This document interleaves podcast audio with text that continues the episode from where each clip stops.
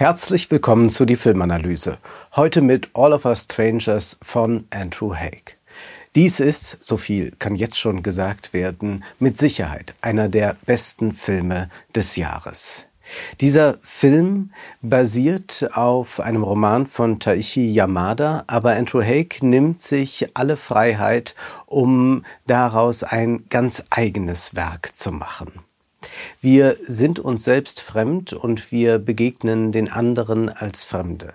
Die Einsamkeit ist das Kernthema dieses Films. Eine Einsamkeit, die wir hin und wieder alle einmal erleben, mal stärker, mal schwächer. Eine existenzielle Einsamkeit, denn wir sind geworfen in diese Welt und wir sind allein. Dieser Film erzählt von dieser Einsamkeit ganz konkret. Alles spielt im Umfeld eines Londoner Apartment-Hochhauses, das kaum bewohnt ist. Im 27. 27. Stock, da lebt Adam, gespielt von Andrew Scott. Er ist ein Drehbuchautor, der nicht so richtig vorankommt mit seiner Arbeit. Eigentlich möchte er über seine Familie schreiben. Er ist sehr allein in dieser Wohnung. Ein Probealarm sorgt dafür, dass er die Wohnung einmal verlassen muss. Er steht unten, blickt hinauf, es ist schon dunkel und er sieht dieses eigentlich leere Haus, aber dort brennt dann doch in einer Wohnung Licht und er sieht auch jemanden dort am Fenster. Es ist Harry, gespielt von Paul Maskell. Als der Probealarm vorüber ist, geht Adam zurück in die Wohnung und bald wird es an seiner Tür klopfen. Es ist Harry. Er ist etwa Ende 20, Adam ist Mitte 40. Adam öffnet und dann ist da dieser Mann mit einer Whiskyflasche, leicht oder vielleicht auch schon stark angetrunken und er verwickelt ihn in ein Gespräch. Es ist ein ganz eigenartiges Gespräch, denn er fragt Adam, how do you cope? Also wie kommst du damit zurecht?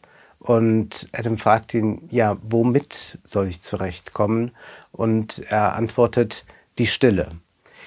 Aus dem Gesicht von Harry spricht eine unglaubliche Sehnsucht und Verzweiflung. Die Hoffnung darauf, zumindest für diesen Abend nicht allein zu sein. Aber irgendetwas ist vielleicht auch merkwürdig mit ihm. Zumindest scheint er Adam zu erschrecken. Adam ist nicht bereit, ihn in die Wohnung zu lassen, ist nicht bereit, mit ihm Whisky zu trinken oder noch anderes zu tun. Und so verschließt er die Tür wieder. Wir erleben hier eine der schönsten Szenen überhaupt, wie die beiden Männer auf dieser Türschwelle stehen und wir sehen in Adams Gesicht, dass äh, er sich zum einen in der Einsamkeit von Harry wiedererkennt, zum anderen er aber auch überlegt, welche Möglichkeiten bieten sich an. Äh, wäre dies jetzt ein Leben, das sich mir jetzt gerade öffnet, wenn ich ihn hineinlasse in meine Wohnung? Es ist unglaublich, wie subtil hier gearbeitet wird. Von den Schauspielern, vom Licht, von der Kamera, vom Schnitt, dass wir auch immer wieder uns dieses spiegelbildliche äh, vergegenwärtigen können. Dass hier zwei tatsächlich fundamental Einsame sich gegenüberstehen, in der Hoffnung, dass diese Einsamkeit vielleicht doch enden könnte, und dann ist aber irgendetwas, das die beiden voneinander abhält. Diese Schwellensituation ist es, die diesen Film so grundsätzlich stark macht. Und wir Zuschauer wollen natürlich, während wir diese eigenartige Kennenlernszene sehen, sofort, dass die beiden zusammenkommen. All of Us Strangers kennt keine klischierten Bilder, keine klischierten Dialoge. Selbst wenn dort Alltägliches gesprochen wird, dann versetzen die Schauspieler dem immer noch so einen kleinen Drall in eine andere Richtung, in etwas Unbestimmtes. Oder es fallen Sätze, die das und etwas völlig anderes auch noch bedeuten können. Wir sehen hier also keine Klischees. Und wir alle kennen Kennenlernklischees aus Filmen. Äh, zwei Menschen laufen ineinander, äh, rempeln sich fast um, irgendwas fällt runter, man hebt es gemeinsam auf, blickt sich dann verliebt in die Augen und jeder weiß Bescheid, wie sich etwas entwickeln wird. Was ist eigentlich das Problem an diesen abgeschmackten Bildern? Nun, ist es nicht nur, dass an diesen Bildern dann lesbar ist, dass äh, die Filmemacher sehr unoriginell sind, sondern diese abgeschmackten Bilder stehen ja zugleich auch für abgeschmackte Gefühle.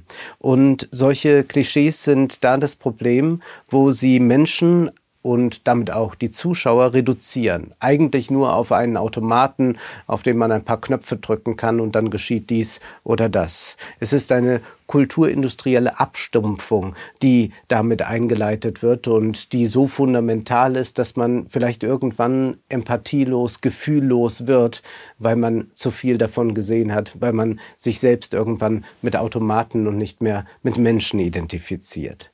All of Us Strangers geht einen völlig anderen Weg. Es ist an Subtilität kaum zu überbieten. Es sind so viele Zwischentöne hier, dass man diesen Film, äh, so oft man ihn auch sieht, sieht, wenn man ihn zweimal, dreimal, viermal sieht, dass man ihn immer wieder neu betrachten kann, dass die ganze Bandbreite des Menschseins und der Gefühlswelt hier in einen Film gepackt werden.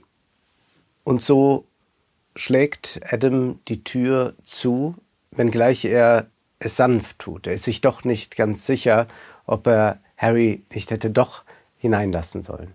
Aber da gibt es dann irgendwann doch eine zweite Gelegenheit und die beiden kommen sich sehr nahe. Sie küssen sich erst vorsichtig und dann sehr intensiv. Aber trotzdem ist da diese Einsamkeit, ist diese Verlorenheit. Und die rührt bei Adam vor allem daher, dass er im Alter von zwölf Jahren seine Eltern bei einem Autounfall verloren hat. Und wir sehen diesen Adam dann, wie er in die Bahn steigt und äh, London verlässt, ein bisschen in die Vororte fährt und er geht dort am Waldesrand spazieren und plötzlich steht da ein Mann, etwa in seinem Alter, gespielt von Jamie Bell. Und er ruft ihn her, er soll doch mitkommen. Und er geht auch mit diesem Mann.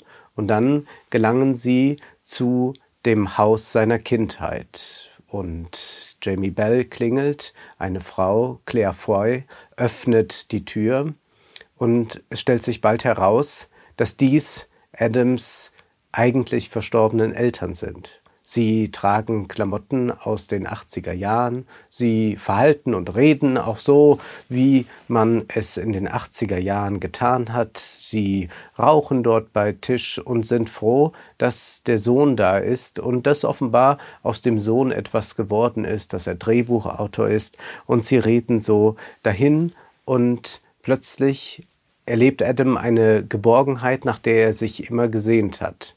Es gibt dann auch Konfrontationen mit den Eltern angesichts seiner Homosexualität. Äh, die AIDS-Krise ist schon präsent. Äh, die Eltern wissen erst nicht recht, wie sie mit dem Sohn umgehen sollen. Der Vater wird sich später entschuldigen bei seinem Sohn dafür, dass er nicht immer da gewesen ist, gerade dann nicht, als Adam in der Schule gemobbt wurde. Und so sehen wir hier auch großes Versöhnungskino. Aber es bleibt völlig unklar, was wir hier eigentlich sehen. Ist Adam hier einfach nur einer Fantasie aufgesessen? Hat er Visionen? Äh, sind wir hier tatsächlich diejenigen, die den Eltern begegnen? Alles bleibt im Ungewissen. Hier kann eine große Gleichzeitigkeit geschehen.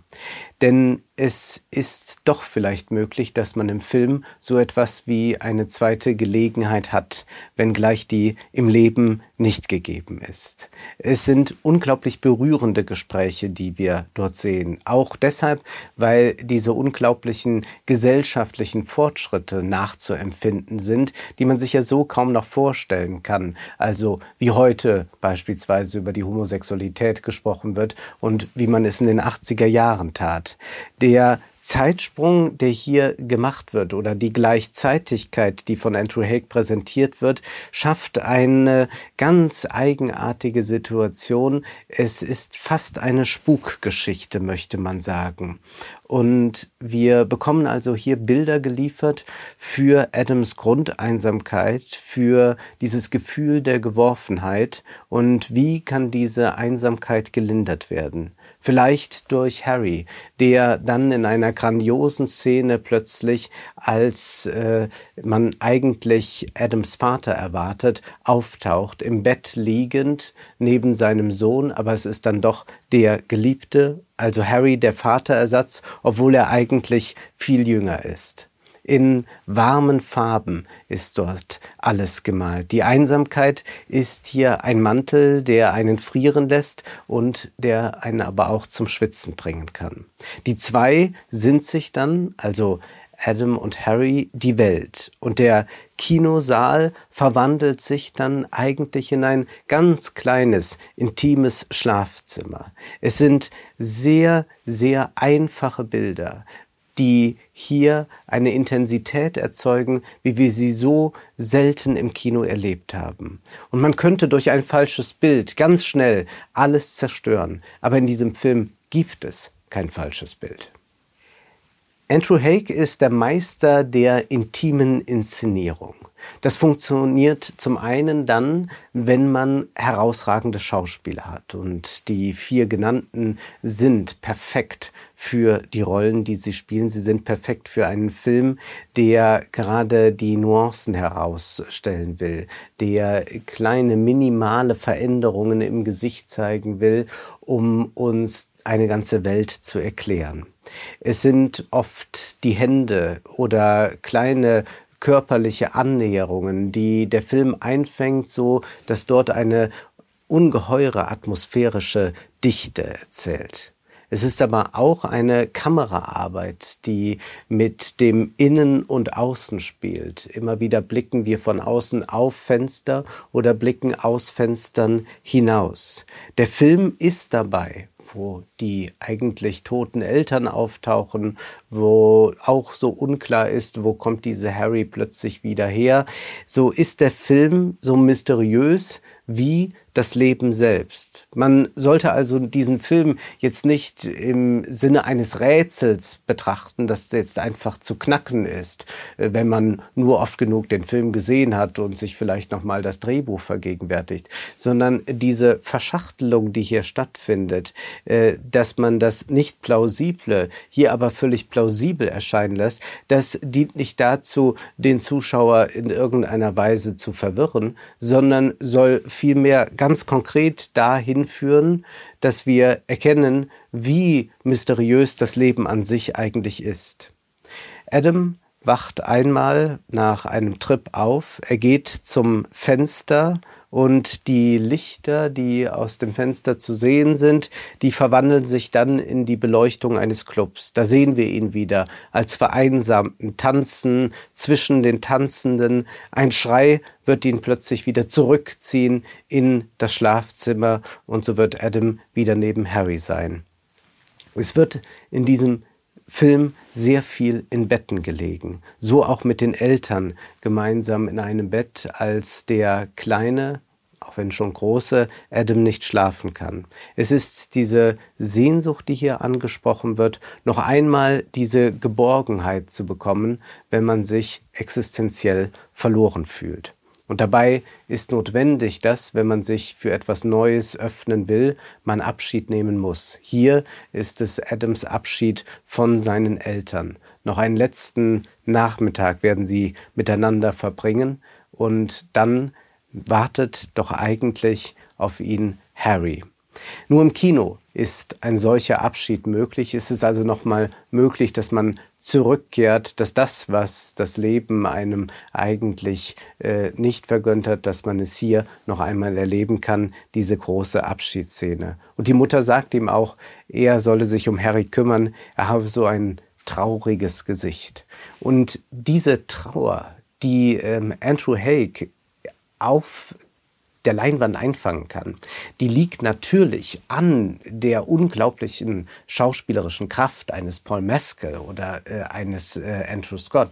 Aber das Besondere ist dann auch, dass äh, dieser Film äh, diese äh, Traurigkeit nie in dem Sinne ausstellt, sondern die ergibt sich aus einem gesprochenen Wort, die ergibt sich aus einem Blick, aus einer Geste, die von dem anderen nicht erwidert wurde. Äh, diese Grundtraurigkeit, die hier entsteht, ist so fassbar, äh, wie man es eigentlich noch nie im Film gesehen hat. Es ist unglaublich. Dabei ist die Geschichte eigentlich recht simpel. Aber vielleicht weil sie so simpel ist, äh, schafft es Andrew Haig nochmal einen ganz, ganz neuen Zugang zu einem so grundsätzlichen Thema zu bekommen. Und die Mutter sagt noch zu ihrem Sohn, ich hoffe, ihr macht einander etwas glücklicher. Aber dies ist auch nur eine Hoffnung. Und Andrew Haig ist ein Regisseur, der nicht zum ersten Mal von intimen Beziehungen erzählt. Er tat das vor vielen Jahren schon mit seinem Film Weekend. Dort wird die Tür gleich geöffnet, da wird nicht gezögert. Da treffen sich zwei Männer in einem Club, sie lernen sich dort kennen und der eine nimmt den anderen mit nach Hause und es wird ein sehr intensives, sehr intimes, sehr wahrhaftiges Wochenende. Und doch steht über allem auch die Trennung, denn man kann die Türen öffnen, ganz leicht vielleicht, aber schwer ist es, wenn die Herzen verschlossen sind. Und dann gibt es noch einen zweiten grandiosen Film, der auch von der Einsamkeit handelt, bei Weekend haben wir es mit Figuren zu tun, bei denen der eine glaubt, in der Einsamkeit die Freiheit zu finden, der andere glaubt, dass er diese Einsamkeit auf Dauer nicht aushalten wird. Hier haben wir es bei 45 Years mit einem Film zu tun, wo die Einsamkeit eigentlich kein Thema sein kann. Wir haben es mit einem Ehepaar zu tun, das seit 45 Jahren verheiratet ist und plötzlich kommt dort ein Brief quasi aus der Vergangenheit, dass der Ehemann eine Freundin zuvor hatte, bevor er geheiratet hat, die verunglückt ist. Und diese Verunglückte ist nun 45 Jahre später gefunden worden. Und ein paar Details aus dieser Vergangenheit, von der die Ehefrau nichts wusste, kommt jetzt ans Tageslicht. Und die Kamera verfolgt hier hauptsächlich Charlotte Rampling, die die Ehefrau spielt und in deren Gesicht nun alles aufbricht. In ein, in das Gesicht stellt sich nun Fragen. War vielleicht alles doch umsonst? War dies vielleicht nur eine große Lüge 45 Jahre lang? Ist das vielleicht alles nur Theater gewesen, was mir vorgespielt wurde? Ihr wird tatsächlich der gesamte Boden unter den Füßen weggezogen. Also hier zeigt uns Andrew Haig auch, wie einsam man innerhalb einer Beziehung sein kann. Die Einsamkeit ist das große Thema und um mich festzulegen, kann ich sagen, Andrew Haig ist sicherlich einer der beeindruckendsten Regisseure unserer Zeit, weil er eines der wichtigsten Themen unserer Zeit in seinen Filmen wieder und wieder bearbeitet. Es ist die Einsamkeit. Jahrelang haben wir hyperironische Beziehungskisten erzählt bekommen. Die Ironie war allgegenwärtig. Andrew Haig setzt da einen Kontrapunkt. Er meint es ernst. Er bringt eine ganz neue Empfindsamkeit auf die Leinwand. Und dieser Film ist dann so angelegt, dass er mit Auslassungen arbeitet, dass er in Rätseln spricht, aber doch in aller Klarheit uns dann erreicht. Und wenn wir Adam sehen, wie er plötzlich Harry in einer Situation findet, von der wir dann alle überrascht sind, dann ist der Schockmoment besonders groß. Aber dann ist da auch wiederum durch die Auslassung die Möglichkeit, dass Harry auch im Nebenzimmer sein kann, dass Adam dort mit Harry sprechen kann und ihm erklären kann, Harry, du bist nicht da nebenan im Zimmer. In All of Us Strangers retten sich zwei Ertrinkende. Und das ist das Wunder der Liebe, das hier gezeigt wird. Es ist die existenzielle Verlorenheit des Einzelnen, die Frage, wie soll man das eigentlich ertragen? Wie kommt man damit zurecht? Und im Film gibt es die Antwort, dass man Verschiedenes durchspielen kann, dass, äh, die, gleichzeitig, dass die Gleichzeitigkeit möglich ist. Und kommen wir damit noch einmal zu dieser Türschwelle vom Anfang zurück. Adam hatte Angst, Harry einzulassen. Und wenn er dann später gegen Ende des Films wieder Harry gegenübersteht, Harry wieder den Pullover trägt, oder trägt er ihn noch immer, dann stellt sich also die Frage, was wäre sonst möglich gewesen? Was wäre, wenn? Diese Schwellensituation ist ganz existenziell, denn an ihr entscheidet sich, wie ein Film weitergeht und wie das Leben weitergeht. Im Film kann die Tür gleichzeitig geschlossen werden und geöffnet werden. Im Leben ist es nicht möglich. Das zeigt uns dieses elliptische Meisterwerk. Es ist kein verworrenes Spiel mit Träumen, Trips und Realitäten. Es ist alles eigentlich ganz konkret. Konkretes Kino, wenn man so möchte. Zwei Männer, eine Flasche Whisky, eine Tür, die Einsamkeit. Noch nie aber hat man uns das bisher so gezeigt. Bislang schauten wir nur, aber sahen nicht. Das war die Filmanalyse mit Wolfgang M. Schmidt. Ihr könnt den Podcast finanziell unterstützen.